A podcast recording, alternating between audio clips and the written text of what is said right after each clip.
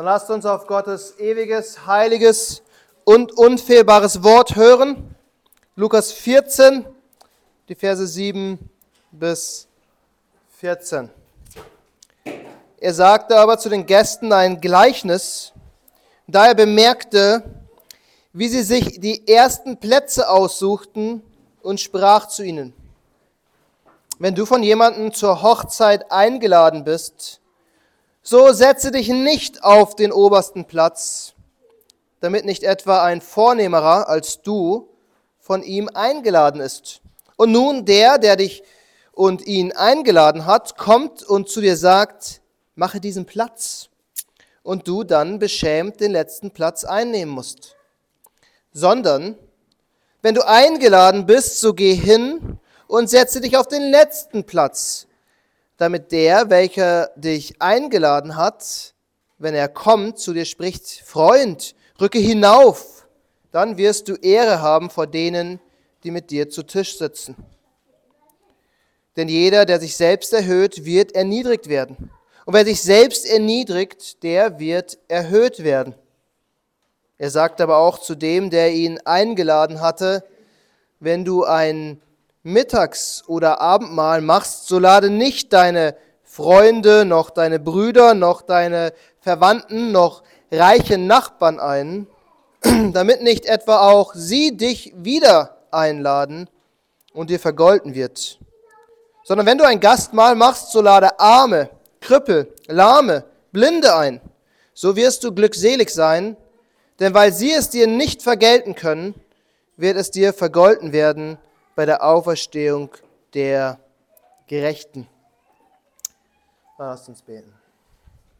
Großer Gott, der Mensch ist wie Gras und die, Blume des Gra die Herrlichkeit des Menschen wie die Blume des Grases. Das Gras ist verdorrt und die Blume ist abgefallen, aber dein Wort bleibt in Ewigkeit. Das ist der Same, der lebendige Same, durch den du uns wiedergeboren hast, dein Evangelium. Und so beten wir, himmlischer Vater, dass du uns heute Morgen erneut durch die Wahrheit Jesu Christi, die er gepredigt hat, und durch das Evangelium, was er vollbracht hat, ermutigst und erbaust und zurüstest für jedes gute Werk, das du für uns bereitet hast.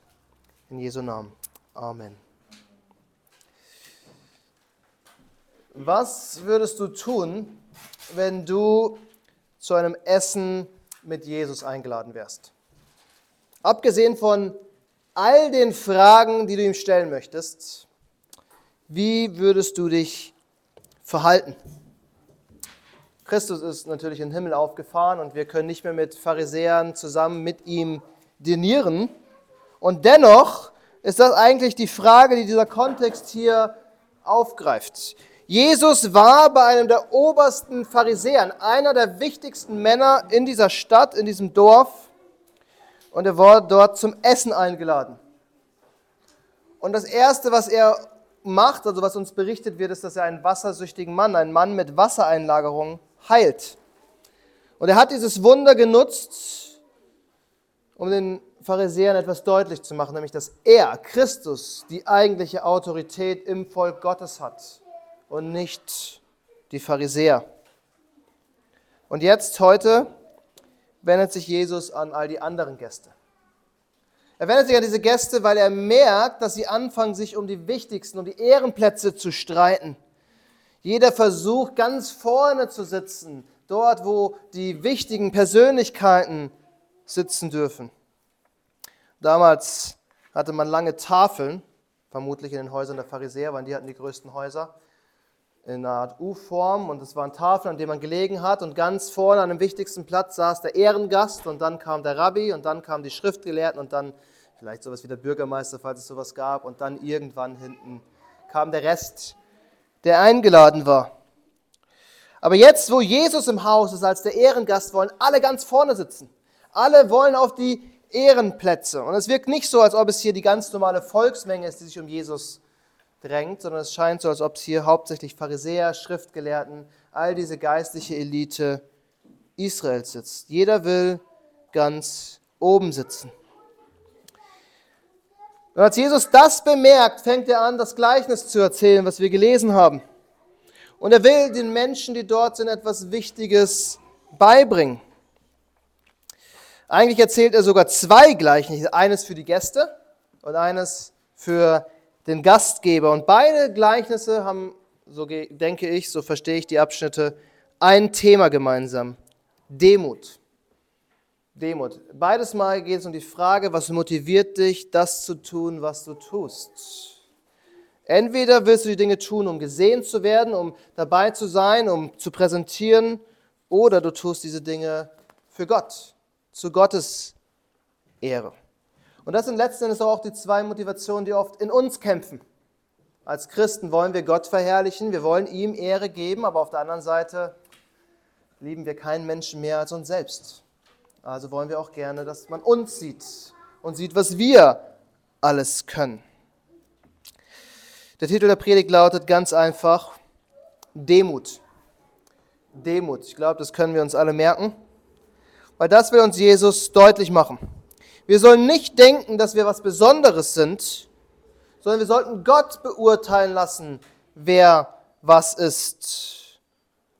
Und dazu werden wir drei einfache Prinzipien betrachten, die euch nicht neu sein werden, aber die wichtig sind. Und das erste Prinzip lautet Hochmut kommt vor dem Fall. Hochmut kommt vor dem Fall. Ich wir alle kennen diesen Spruch. Das ist schon fast ein deutsches Sprichwort geworden. Es ist schon in unseren Sprachgebrauch übergegangen. Aber es ist ein Prinzip, das aus dem Wort Gottes kommt, was tief im Wort Gottes verwurzelt ist. Es ist wortwörtlich das, was wir in Sprüche 16, Vers 18 lesen. Stolz kommt vor dem Zusammenbruch, und Hochmut kommt vor dem Fall. Das Wort Gottes warnt uns immer wieder davor, stolz zu sein, davor zu denken, dass wir besser wären als andere, dass wir was Besonderes wären, weil das führt letzten Endes immer dazu, dass wir fallen werden. Und Jesus lernt dieses Prinzip durch ein einfaches Gleichnis. Er sagt, stell dir vor, du bist zur Hochzeit eingeladen und alle Menschen mögen Hochzeiten. Gutes Essen, gute Musik, gute Stimmung und natürlich freuen wir uns alle mit dem Brautpaar. Aber das bringt uns selbst heute noch zu dem großen Problem, meistens das Problem des Brautpaars vor der Hochzeit, wer darf wo sitzen? Wer am Brautisch sitzt, ist meistens klar, aber wer darf am Tisch direkt daneben sitzen? Und daneben und daneben. Und es gibt in gewisser Weise selbst heute auf Hochzeiten Rangordnungen nach Wichtigkeit. Die engsten Freunde dürfen weiter vorne sitzen und die Leute, die man halt noch so mit dazu eingeladen hat, sitzen dann woanders. In Israel gab es keine geschriebene Sitzordnung. Vor allem, weil die Hochzeiten damals viel flexibler waren. Eine Woche, man ist gekommen, man ist gegangen, man ist gekommen, man ist gegangen und man hat gefeiert. Man wusste, wo der wichtigste Platz war. Dort saß oder lag das Brautpaar zur Tafel, danach die Familie und dann kamen die Ehrenplätze. Und Jesus warnt jetzt die Zuhörer und sagt, setzt euch nicht oder legt euch nicht auf diese Ehrenplätze. Denn was wird passieren, wenn ein Mensch kommt, der wichtiger ist als ihr, zumindest in Augen des Gastgebers,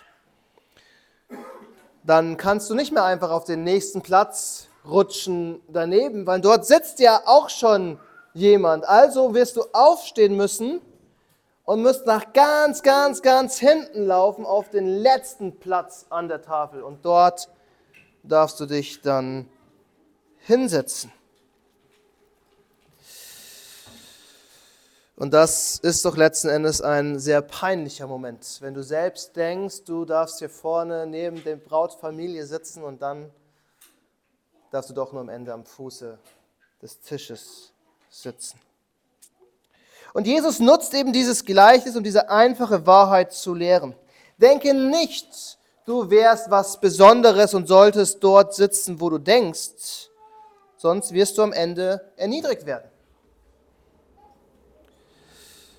Und da seht ihr, das große Problem unseres Herzens ist doch, dass wir eben denken, wir wären was Besseres.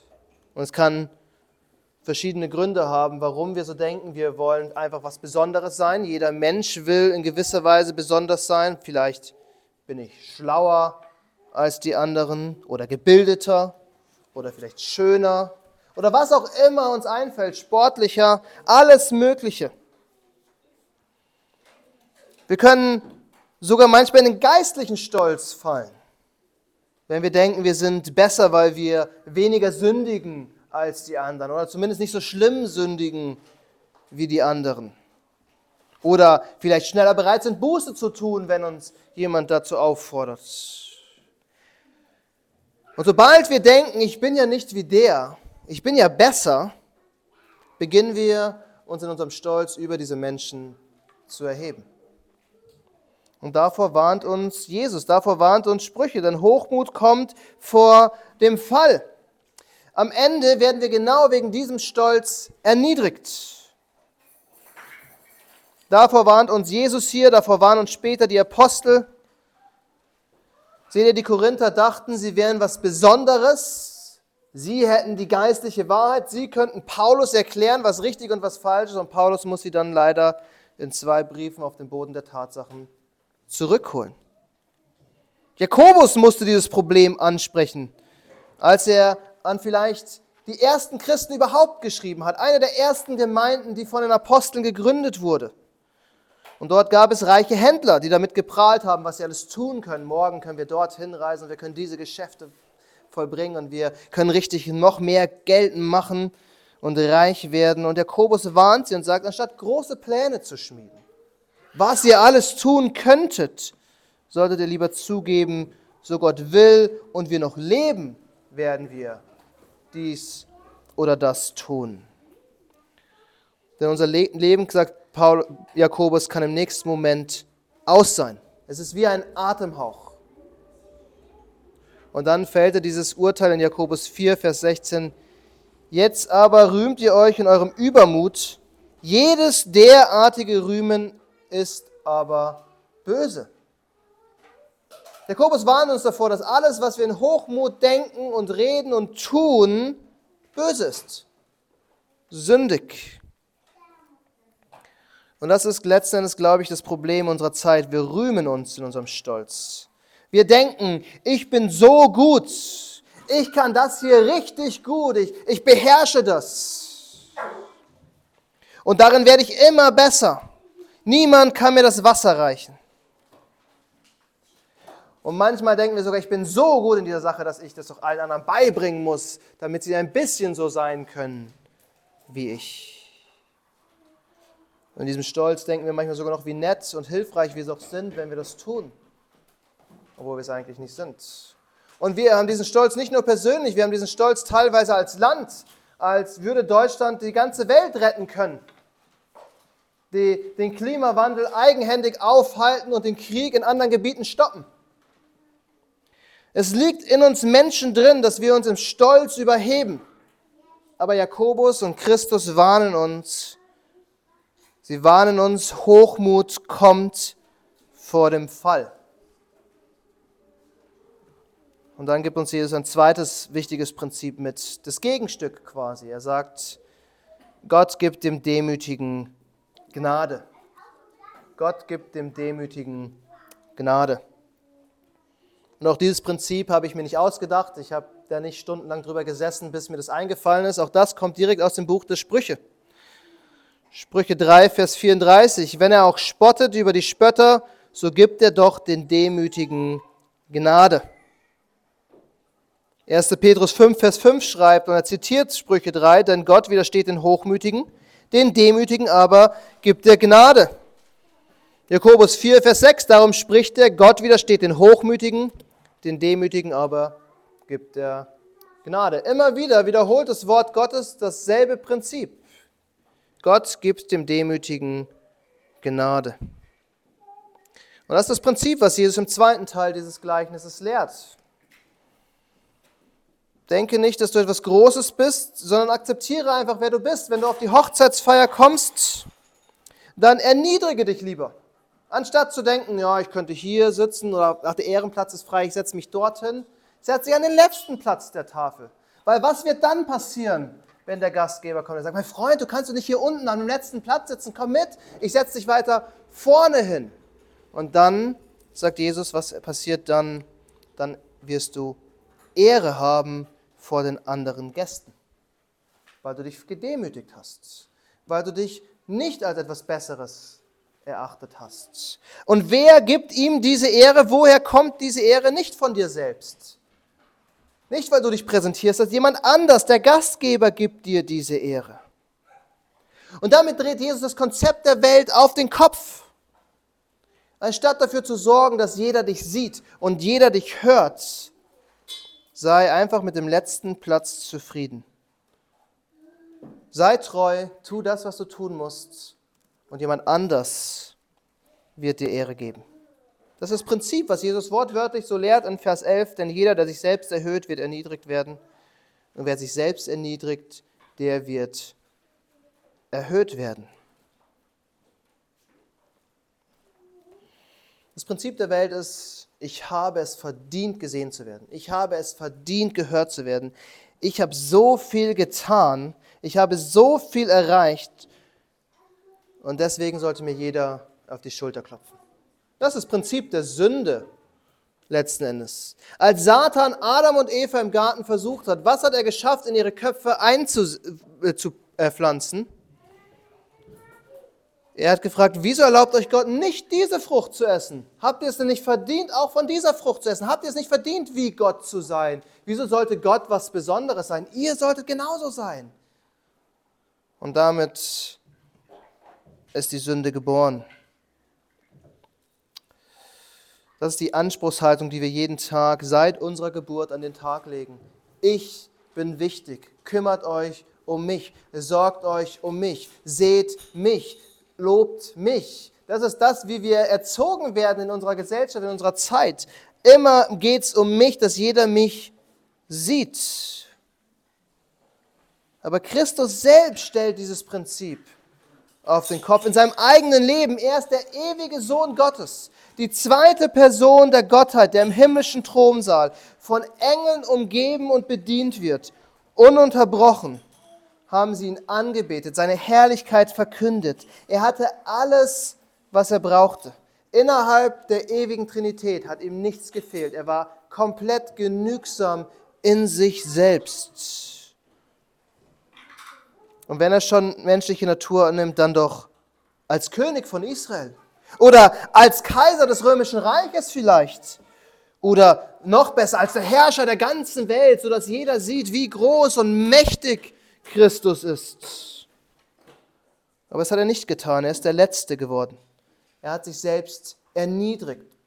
Philippa 2 heißt, er hat Knechtsgestalt angenommen. Er wurde von der Jungfrau Maria geboren, als im Prinzip ein uneheliches Kind, ein Kind der Schande der damaligen Zeit.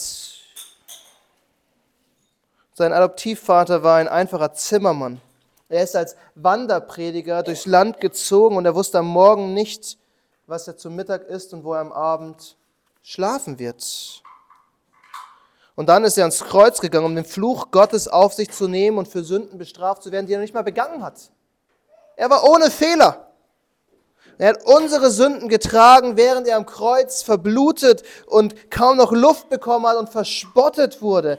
Er hat sich nicht erhöht, sondern er hat sich erniedrigt. Christus selbst hat sich erniedrigt, aber Gott hat ihn dann erhöht. Er hat ihn aus den Toten auferweckt. Er hat ihn in den Himmel aufgenommen in einer Art und Weise, wie es noch nie gesehen worden ist. Er ist hinaufgefahren und es wurde von den Wolken aufgenommen. Er hat ihn über alles gesetzt, sagt uns die Bibel.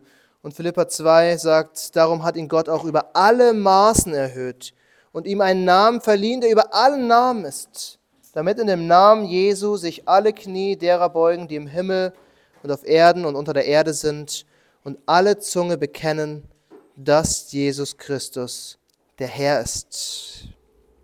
Das ist unser Erlöser, der sich selbst erniedrigt hat, Knecht wurde für uns. Deshalb lasst uns unser Kreuz auf uns nehmen und unserem Erlöser folgen und selbst verneinen, verleugnen und in seine Fußstapfen treten. Lasst uns ihn ehren und ihn verherrlichen.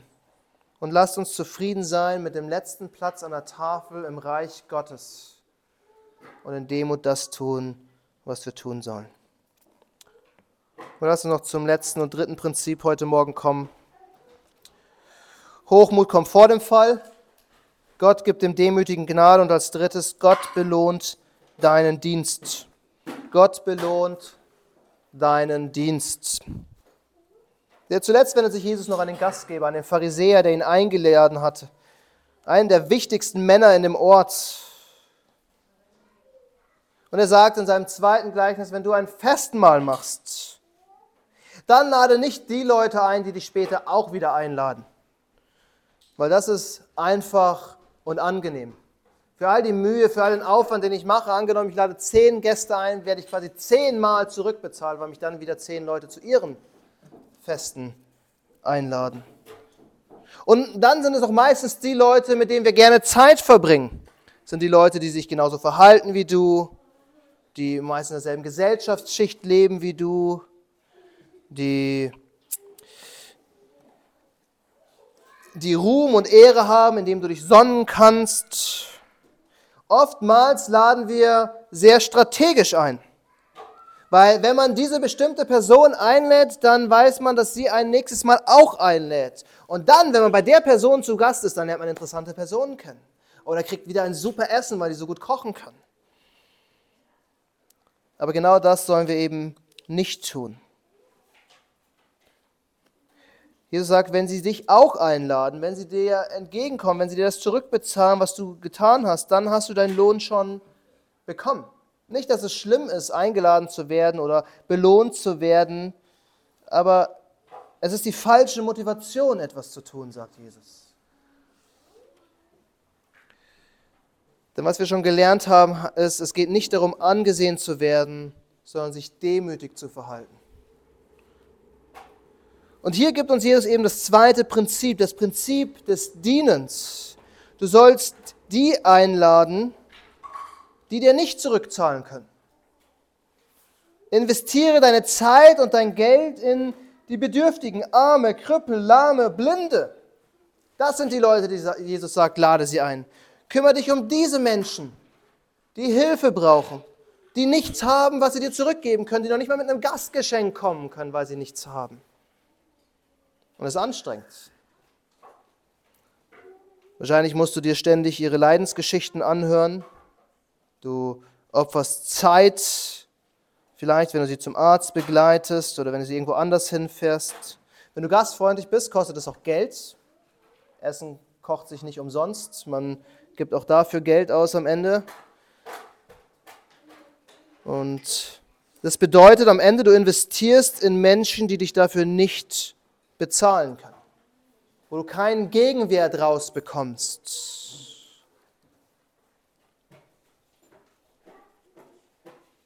Und wenn du willst, kannst du dir jetzt ausrechnen, lohnt sich das oder lohnt sich das nicht. Finanziell lohnt sich das auf keinen Fall. Spritkosten sind in der Höhe, Essenskosten steigen.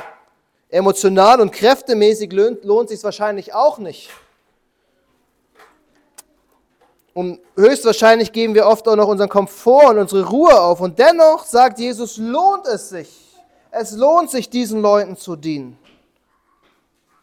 Denn wenn wir das tun, was Jesus hier sagt, dienen wir letzten Endes Gott. Gott selbst. Jakobus schreibt, ein reiner und makelloser Gottesdienst vor Gott, dem Vater, ist es Weisen und Witwen in ihrer Bedrängnis zu besuchen. Es ist unser Gottesdienst, unser reiner und wahrer Gottesdienst, wenn wir uns um diese Menschen kümmern.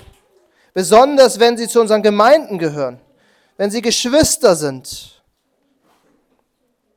Wenn wir sie sehen, wie sie leiden und dann ignorieren, dann machen wir uns schuldig, weil wir ihnen nicht geholfen haben.